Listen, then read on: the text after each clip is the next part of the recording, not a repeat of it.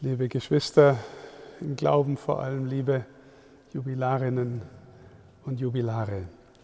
Ich habe es am Anfang schon angedeutet, wie schön, dass wir dieses Jubiläum in diesem Jahr am Fest des Täufers feiern können, am Fest seiner Geburt und im Nachsinnen über die Texte des heutigen Tages, aber auch schon des gestrigen Abends. Es gibt auch eine Vorabendmesse des Täufers. Da sind mir einige Zeilen in den Sinn gekommen, über die ich mit Ihnen nachdenken möchte. Eine wichtige zentrale Stelle war für mich aus der Lesung des gestrigen Abends, aus der zweiten Lesung, aus dem Brief des Apostels Petrus, die Zeile, ihr habt Jesus Christus nicht gesehen und dennoch liebt ihr ihn. Ihr seht ihn auch jetzt nicht, aber ihr glaubt an ihn und jubelt in unaussprechlicher, von Herrlichkeit erfüllter Freude, weil ihr das Ziel eures Glaubens erreichen werdet, eure Rettung. Ihr habt ihn nicht gesehen, aber ihr liebt ihn. Ihr seht ihn auch jetzt nicht, aber ihr glaubt an ihn und jubelt. Liebe Geschwister, ich habe den Eindruck, in diesen Zeilen liegt etwas vom Kern unseres Ordenslebens. Die Mitte ist immer der Herr, unser Glaube an ihn, an seine Gegenwart und ein frohes Herz, das über ihn jubelt. Und ich möchte Sie einladen, mit mir darüber nachzudenken, wer war eigentlich Ihr Johannes? Sie wissen, dass Johannes der Täufer seinen eigenen Jüngern, die mit ihm in der Wüste waren, dass er sie hingewiesen hat auf das Lamm Gottes. Johannes hat auf den gezeigt, der da kommen soll, der so viel größer ist als er selbst. Und er hat seine Jünger in Freiheit gehen und ihm nachfolgen lassen. Johannes hat den Herrn sehr tief und sehr früh erkannt. Und er hat erkannt, dass er für Christus geht und nicht für sich selbst. Und im Evangelium des gestrigen Abends lesen wir die schöne Zeile, die Verheißung an den Zacharias vom Engel, viele Kinder Israels wird er dem Herrn, ihrem Gott, zuwenden. Liebe Geschwister im Glauben, wer war ihr Johannes? Wer hat ihnen geholfen, etwas von der Freude an Christus in ihrem eigenen Herzen zu entdecken und zu kultivieren? Es sei mir gestattet, liebe Geschwister, zwei Episoden von meinem Johannes zu erzählen, von denen ich aber glaube, dass sie auch bedeutsam sind für eine allgemeine Erfahrung des Ordenslebens. Ich spreche von meinem verehrten Lehrer Ferdinand Ulrich. Eine erste Episode ist, als ich nach langer Suche, ich war auch beruflich unterwegs, ich war noch bei der Zeitung und habe äh, immer wieder gefragt, was ist mein Weg, wohin geht die Reise. Und irgendwann habe ich in, einem, in einer Biografie von Don Bosco nach einer Gebetserfahrung gelesen und habe irgendwie im Herzen gespürt, da gehöre ich hin. Jetzt weiß ich, wo ich hingehöre. Und dann habe ich meinen verehrten Lehrer angerufen und habe ihm gesagt, Herr Professor, ich glaube, ich weiß, wo ich hingehöre. Ich glaube, ich werde Salesianer Don Boscos. Dann hat Professor Ulrich mir gesagt, Stefan, Vorsicht. Sage ich, ja, warum denn Vorsicht? Sie wissen doch, und wir haben viel geredet, ich habe lange danach gesucht und ich glaube, das stimmt jetzt. Und er kannte mich ziemlich gut und er wusste, dass ich ähm, früher Journalist war und dass ich intensiv Philosophie studiert habe und dass ich gerne auf Reisen gegangen bin und dass ich gerne mit jungen Menschen unterwegs war. Und dann fing er an aufzuzählen. Also Stefan, wenn Sie meinen, die Salesianer, gell, die sind mit jungen Menschen unterwegs und Sie sind auch gern mit jungen Menschen beieinander. Und so erfüllt sich Ihr Leben. Oder wenn Sie meinen, die Salesianer, die haben einen eigenen Verlag und sie haben auch eine Zeitschrift und haben verschiedene Medien, die sie rausgeben und sie sind Journalist und können jetzt auf solche Weise wieder Journalist sein und so erfüllt sich ihr Leben. Oder wenn Sie meinen, die Salesianer, die sind in vielen Ländern der Welt tätig und sie könnten ins Ausland gehen, weil sie auch gerne verreist sind. Und so erfüllt sich ihr Leben. Oder wenn Sie meinen, die Salesianer, die haben auch eine Hochschule und sie sind äh, interessiert an Philosophie und sie könnten vielleicht Philosophie unterrichten eines Tages und so erfüllt sich ihr Leben, dann werden sie scheitern. Und ich habe gedacht, ja, was passiert denn jetzt? Weil so ähnlich hatte ich mir das alles vorgestellt, äh, wie er das da so aufgezählt hat. Und dann sagte er, alles, was ich jetzt aufgezählt habe, das sind nur Mittel zum Ziel. Wenn Sie Salesianer werden wollen oder wenn Sie überhaupt Ordensmann werden wollen, dann muss Ihr Anfang, Ihr, Ihr Weg, Ihr Ziel der lebendige Gott sein und nicht Ziele, die Sie sich selbst stecken und die Sie selber dann meinen verwirklichen zu müssen, weil dann bleiben immer noch Sie der Chef im Ring Ihres eigenen Lebens.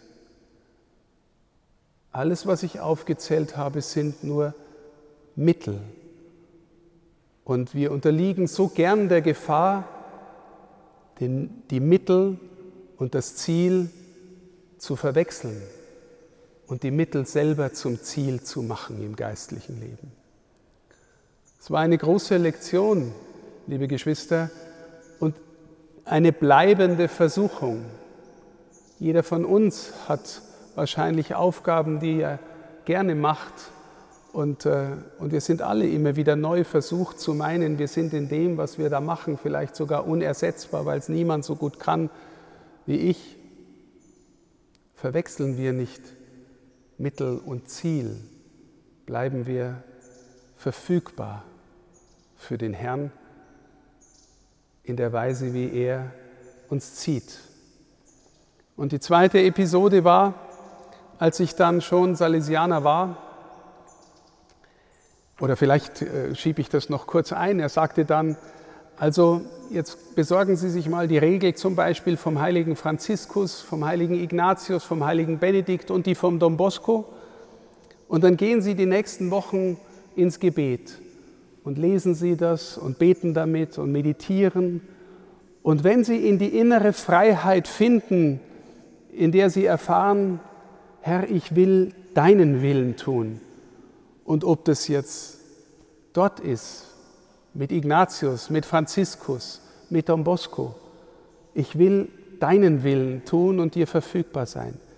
Wenn Sie in diese innere Freiheit finden, dann können Sie schauen, was passt zu Ihren inneren Begabungen oder zu dem, was Sie geschenkt bekommen haben. Was passt am besten? Und dann können Sie gehen aber erst dann. Erste Lektion, bleibend wichtig. Die zweite Lektion, ich habe ihn dann gebeten, vor meiner ewigen Profess wusste ich, dass er für einige Wochen in den Sommerferien immer im Kloster ist, wo er mitgelebt hat, ob er mir da die Exerzitien gibt. Und dann hat er zugestimmt und ich war sehr dankbar, dass ich eine Woche mit ihm verbringen konnte. Und im ersten Gespräch sagte er zu mir, ach Stefan, Sie wollen ewige Profess machen. Kein Mensch kann ewige Profess machen. Wenn ewige Profess gelingt, dann spricht der Herr in ihnen das Ja und Sie aus Gnade zusammen mit ihm das Amen dazu. So geht ewige Profess. Der Herr spricht in uns das Ja und wir stimmen ein und sagen aus Gnade mit ihm ein Amen dazu. Warum?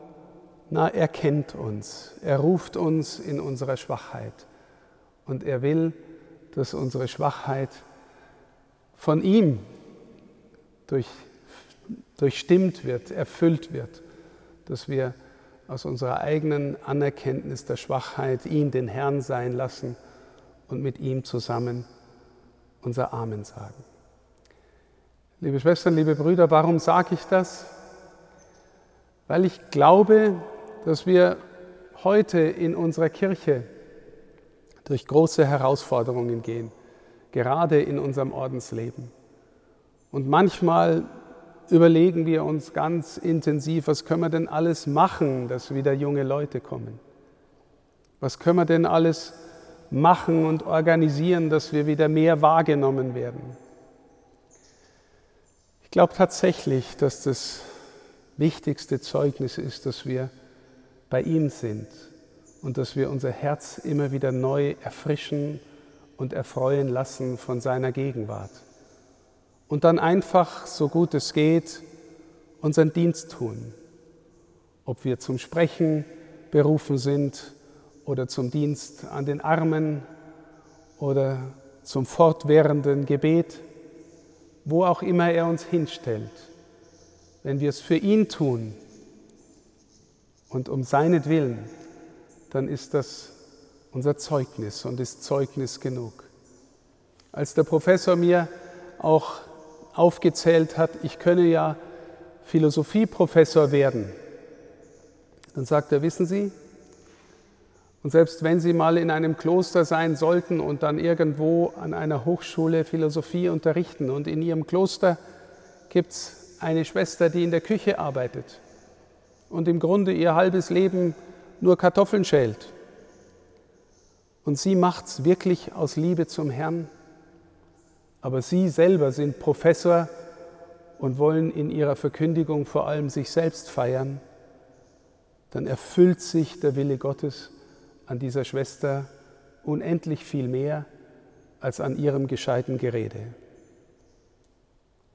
Liebe Geschwister im Glauben, so viele von Ihnen sind an dem Ort, wo Sie sind, seit vielen Jahrzehnten treu in der Erfüllung Ihrer Dienste gehen ihren Weg in der Treue zu ihrem Versprechen, zu ihrer Profess, sind einander Geschwister.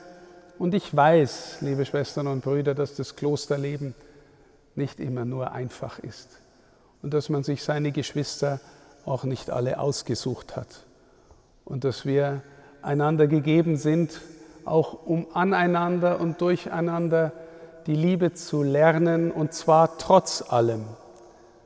Die anderen müssen mich auch aushalten. Wir müssen einander aushalten und miteinander gehen. Und trotzdem gibt es auch so viel Schönes und Gutes.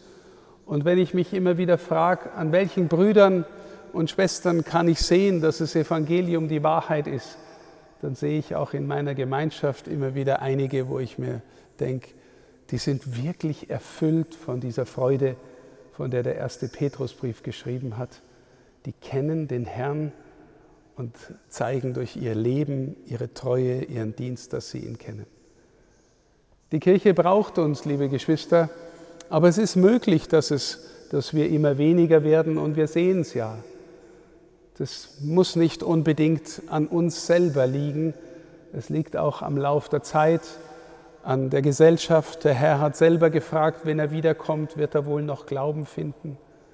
Wir gehen unseren Weg in Dankbarkeit und Freude und ob wir leben oder ob wir sterben, wir gehören dem Herrn.